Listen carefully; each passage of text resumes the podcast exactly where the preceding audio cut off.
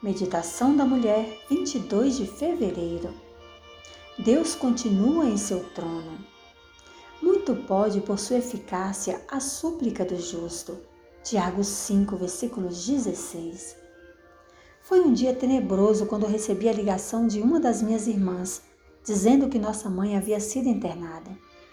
Durante a noite, ela havia perdido toda a sua mobilidade e descobriu que não conseguia andar, nem mesmo se levantar. Depois de uma série de testes, minha mãe foi diagnosticada com mielite transversa, uma condição que a deixou completamente paralisada da cintura para baixo. Informados pela nossa equipe médica de que minha mãe jamais voltaria a andar, ficamos devastados. Sempre acreditei no poder da oração intercessória. Então, naquele momento, resolvi apresentar meu caso diante do trono de Deus, custasse o que custasse. Acionei intercessores de oração por todo o país para orar em favor da minha mãe. Enquanto isso, dediquei um dia da semana especialmente à oração e jejum por ela. Quanto mais eu orava, mais desesperada eu ficava. Eu implorava a Deus, orava em pé, com os braços erguidos.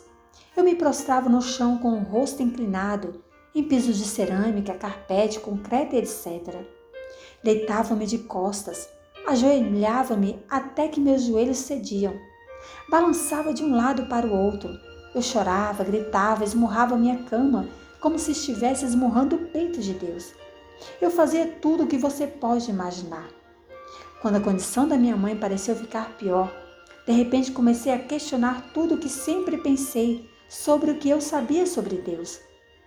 Comecei a questionar meus próprios motivos para querer ver minha mãe curada.